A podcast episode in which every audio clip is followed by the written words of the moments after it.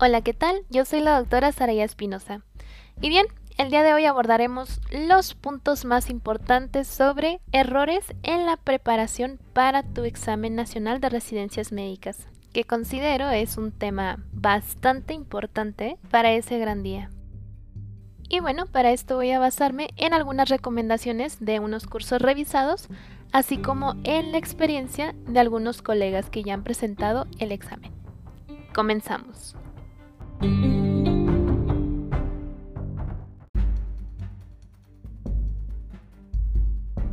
Errores más comunes en el ENAR. Es inevitable que te equivoques en el ENAR. Algo tendrías que tener mal, eso es súper seguro. Definitivamente el número de errores tiene que ser menor si te dedicaste a estudiar, si en verdad organizaste súper bien tu tiempo, le diste una repasada a las guías de práctica clínica, revisaste algunos de los cursos, hiciste apuntes, escuchaste podcast o viste algunos videos. A lo que quiero llegar es de que si le pusiste toda la pasión y empeño que requería en verdad tu estudio, por supuesto que vas a obtener una calificación aprobatoria. Pero que no se te olvide que también tienes que tener en cuenta el hecho de haber realizado simuladores. Esto es muy importante y conocer también más sobre el examen y su contenido. Entonces aquí te voy a puntualizar todo lo que debes de conocer sobre los errores más comunes y prevenibles en el examen. De entrada es no conocer a fondo su estructura. ¿Qué debes de saber de él? Si no sabes lo que viene, cuánto tiempo tienes y cómo te van a preguntar, es muy difícil que logres estudiar de una manera efectiva. Entonces, bueno, debes de conocer que el examen tiene 450 preguntas. Están divididas de la siguiente forma. Abarca en un 35% ginecología y obstetricia, 35% pediatría, 15% cirugía, 10% medicina interna y 5% urgencias. El 10% de las preguntas, es decir, 45 posibles aciertos, corresponden a preguntas en inglés. Por lo tanto, yo te recomiendo muchísimo de entrada tener una prenoción del inglés. Esto es básico. Ahora sí que en general, no solo para este examen, tanto para la vida como para tu práctica clínica diaria. Porque, bueno, hay muchos artículos y muchas bibliografías de donde puedes estarte actualizando que lamentablemente no están en español. Entonces, como el inglés es un idioma universal y como de allá vienen regularmente todos los artículos, lo más inteligente es saber leer, escuchar, comprender, hablar y hasta escribir en inglés. Ahora, hasta ahí no queda tu primer reto con el inglés. O sea, una cosa es poderlo hablar, poderlo comprender de lo que ves en la tele, de lo que escuchas en videos o en la música, pero es bien distinto ya lo que es el área médica. Así que sí te sugiero mucho que, bueno, tienes aquí mi Linktree, puedes accesar a él perfectamente, ya sabes que el contenido es completamente gratuito. Ahí hay un apartado sobre bibliografía en AR. Y aquí puedes encontrar los Kaplans, los Pockets y puedes darte una empapada sobre las cosas médicas que puedes tener en este examen. Ya si te quieres ir a algo más general a modo de repaso o si eres médico interno o si todavía eres estudiante, bueno, aquí lo que te sugiero es accesar pero al link que se llama Medical Students Books. Y bueno, como su nombre lo indica, vas a encontrar muchísimos libros que te pueden ayudar también para que puedas empezar a repasar. Punto número 2. Tienes 8 horas para resolverlo. ¿Qué quiere decir esto? Que tienes aproximadamente un minuto por pregunta para poder terminar tu examen de una manera puntual. Recuerda, casi siempre, y está estudiado, que en un 80% la primera respuesta que venga a tu mente, esa es por X o Y motivo, porque lo leíste, lo estudiaste, lo repasaste, lo escribiste, tienes una prenoción ya sobre eso, entonces a modo de tip, eso es lo que yo te puedo dejar. Tu primera respuesta muy probablemente esa sea la adecuada. Todas las preguntas están relacionadas a casos clínicos. Cada respuesta corresponde a información presente en las guías de práctica clínica. Y bueno, la verdad es que aquí es un conflicto total, ¿no? Porque pues estamos conscientes que nuestras guías de práctica clínica mexicanas no están muy actualizadas, sin embargo, de ahí es la base principal para el examen nacional de residencias médicas, al menos aquí en México. Pero como tip, yo lo que te puedo ofrecer es que estudies a modo de práctica clínica diaria, porque independientemente de quedes o no en el examen, que por supuesto que vas a quedar, vas actualizando tu información y eso te sirve a ti como médico general o como futuro residente. Otro error muy típico es no tener un plan de estudios efectivo desde el principio. ¿Qué es lo que tienes que hacer? Bueno, empezar a estudiar con una estrategia y si se te ocurre cambiarla mientras el ENARM se va acercando cada día más. Esto no es muy bueno porque puede resultar contraproducente. Lo que puedes hacer para evitar este tipo de situaciones es lo siguiente. Puedes pedir consejo a un amigo que ya haya presentado el ENARM, lo que le funcionó a él, tal vez te pueda funcionar a ti. No tienes que seguirlo al pie de la letra, eso que te quede clarísimo. Porque muy probablemente tu método de estudio sea muy distinto al de él, sin embargo te puede dar tips para que puedas abordar mejor cada tema y cada especialidad. Y así, bueno, ya lo vas adaptando a tus tiempos y a tus planes. Otro tip bien, bien importante y que creo que a todos nos ha servido hasta el momento muchísimo. Ser organizado, puntual y disciplinado. ¿Por qué? Tienes que hacer un calendario y tienes que seguirlo sin retrasos.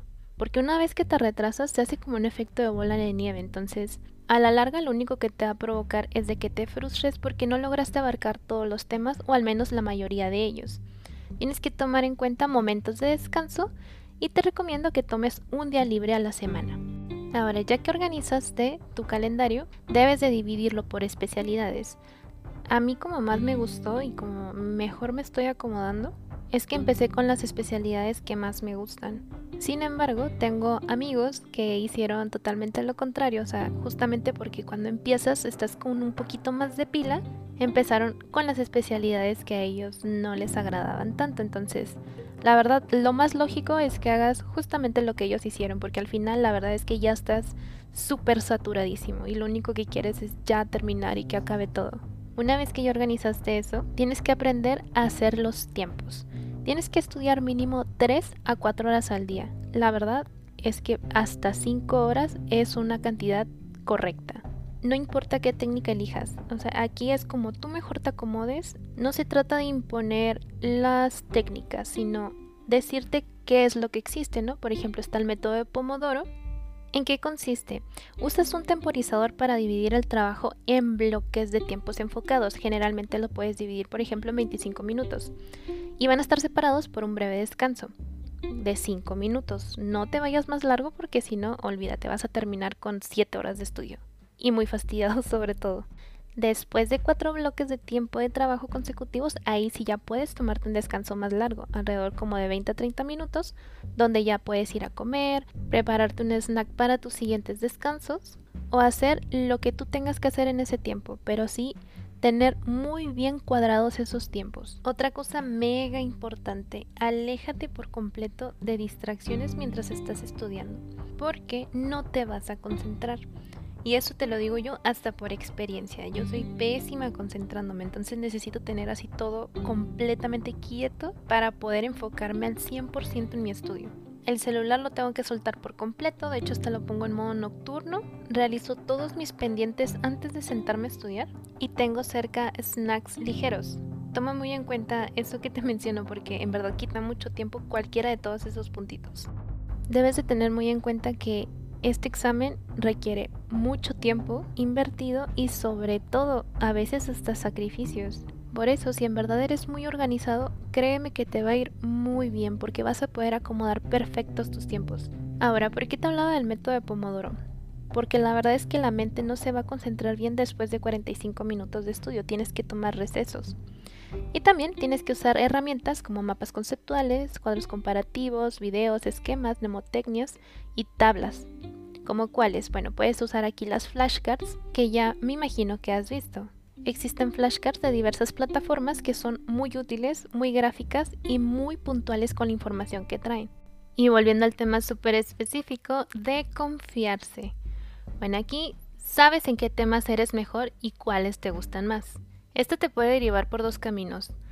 Puedes llegar a confiarte y causar un sesgo a la hora de estudiar, o bien Puedes dominar tanto el tema que tal vez con una sola repasada o hasta dos nada más, con eso tengas para abordar esos temas. Sin embargo, como te decía, o sea, eso amerita una organización extrema, por lo que yo sí te sugiero que los repases absolutamente todos y que empieces con los más complicados. Si eres muy bueno en una especialidad, no dejes de leer. Habrá al menos un par de cositas que no vayas a recordar y que tal vez buscando las flashcards, viendo unas presentaciones, unos cursos, unos videos, lo puedas reforzar. Ahora, si no te gusta una especialidad o si se te dificulta, repásala el triple, o sea, esa no la rechaces por nada del mundo. Punto número 4. Seguir malos hábitos durante el examen. No debes de pelearte ni siquiera contigo mismo. ¿Por qué? Bueno, aquí los nervios que sentirás ese día los puedes utilizar a tu favor. ¿Cómo? Bueno, si estás concentrado y tuviste la disciplina de mantener tu atención enfocada en una sola cosa durante tu estudio, podrás enfocar toda tu energía también en tu examen. ¿Qué tienes que hacer? Acostumbrarte a leer muy bien las preguntas, dos veces si es necesario, y a leer todas las respuestas antes de contestar. No hay que confiarse. Porque hay ocasiones en las que vienen casos seriados y a veces el siguiente caso te puede dar la respuesta o la sospecha diagnóstica o confirmar lo que habías pensado como diagnóstico en tu primer caso. Ojo, sé que te dije que leyeras dos veces en caso de ser necesario, pero solo lo que es importante. Acuérdate que hay ocasiones en que los casos clínicos vienen muy confusos, con mucha paja, y te preguntan algo que a veces no tiene nada que ver con todo lo que te habían planteado. Entonces, yo lo que haría es dirigir mi vista completamente a la pregunta y de ahí ya me pongo a desmenuzar el caso por partes y solo tomando lo que en verdad es relevante. Otro punto también es que una vez que elijas una respuesta, no la cambies, excepto de que estés muy convencido de otra. Y ahí sí la verdad es que yo te sugeriría que no la cambies por nada porque lo más probable es que te vas a reborujar viendo más información, vas a gastar tiempo que puedes dedicarle ya a otra pregunta. Administra tu tiempo. Vas a tener entre un minuto a un minuto y medio para contestar cada pregunta, pero entrénate desde ahorita a que sea solo un minuto o tal vez hasta menos. Si lees muy bien cada caso, podrás invertir menos tiempo en cada una de las preguntas seriadas. Si las preguntas parecen estar mal hechas, no le busques más errores a la pregunta. Limítate a contestar únicamente lo que te piden. Punto número 5.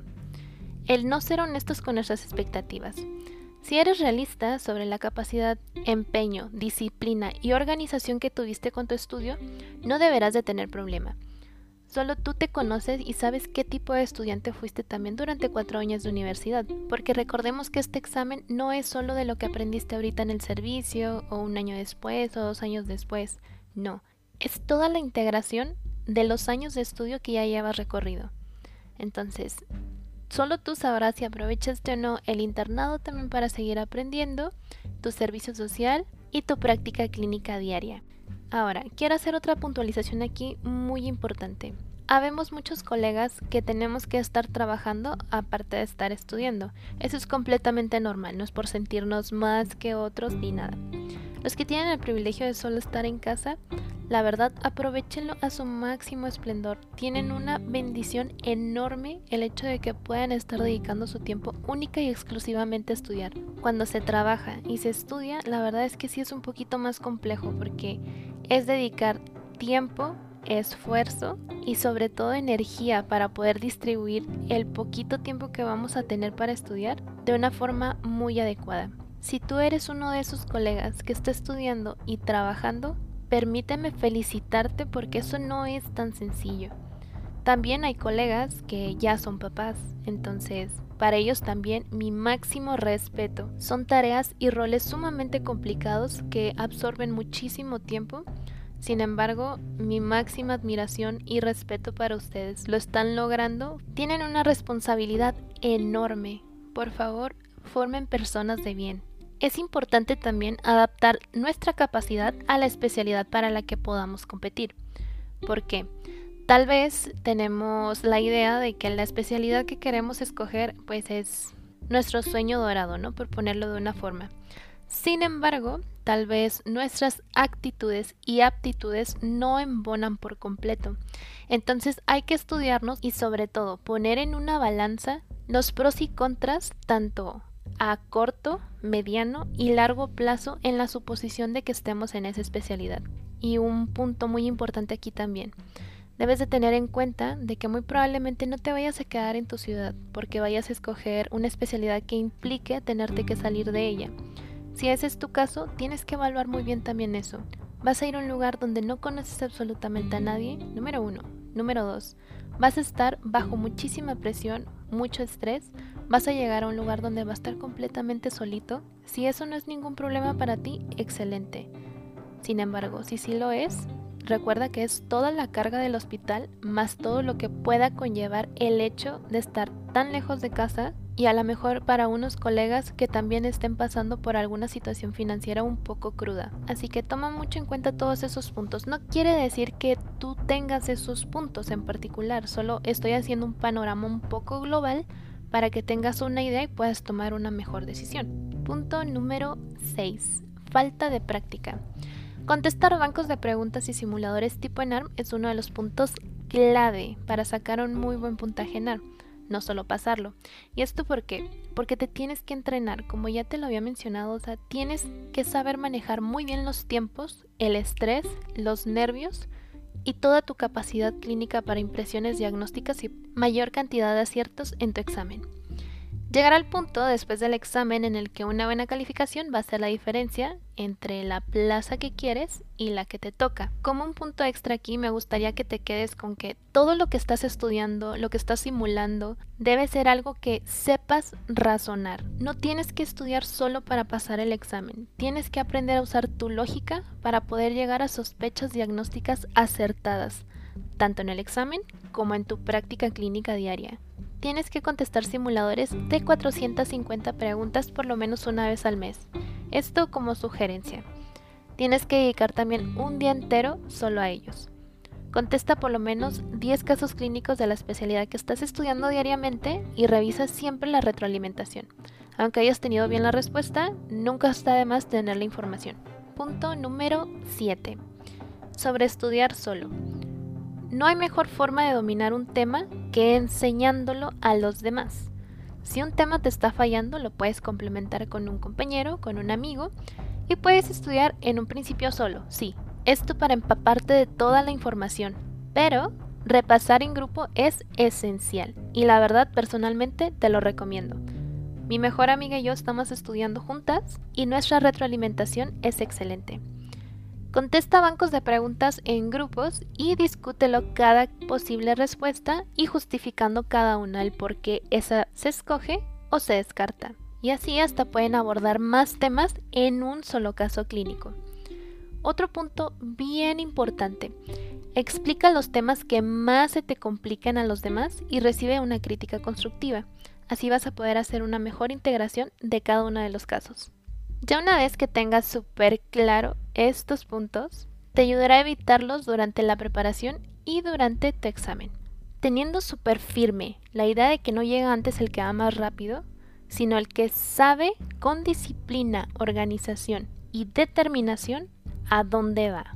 Sin más por el momento, te deseo el mayor de los éxitos en la presentación de tu examen. Nunca dudes de ti mismo y sobre todo, ten en cuenta que el examen es cuestión de actitud. Domina tu mente para que puedas destrozar ese NARM. No existe absolutamente nada que te detenga a poder ser el médico especialista que siempre soñaste.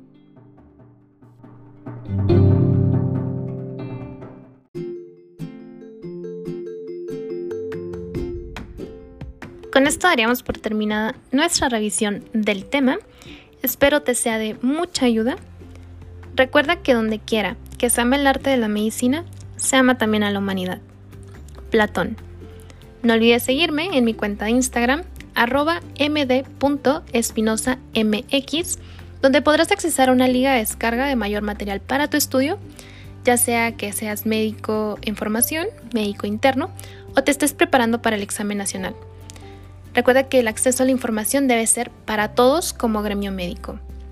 Si te gustó el capítulo, compártelo con tus colegas y nos vemos en el siguiente episodio.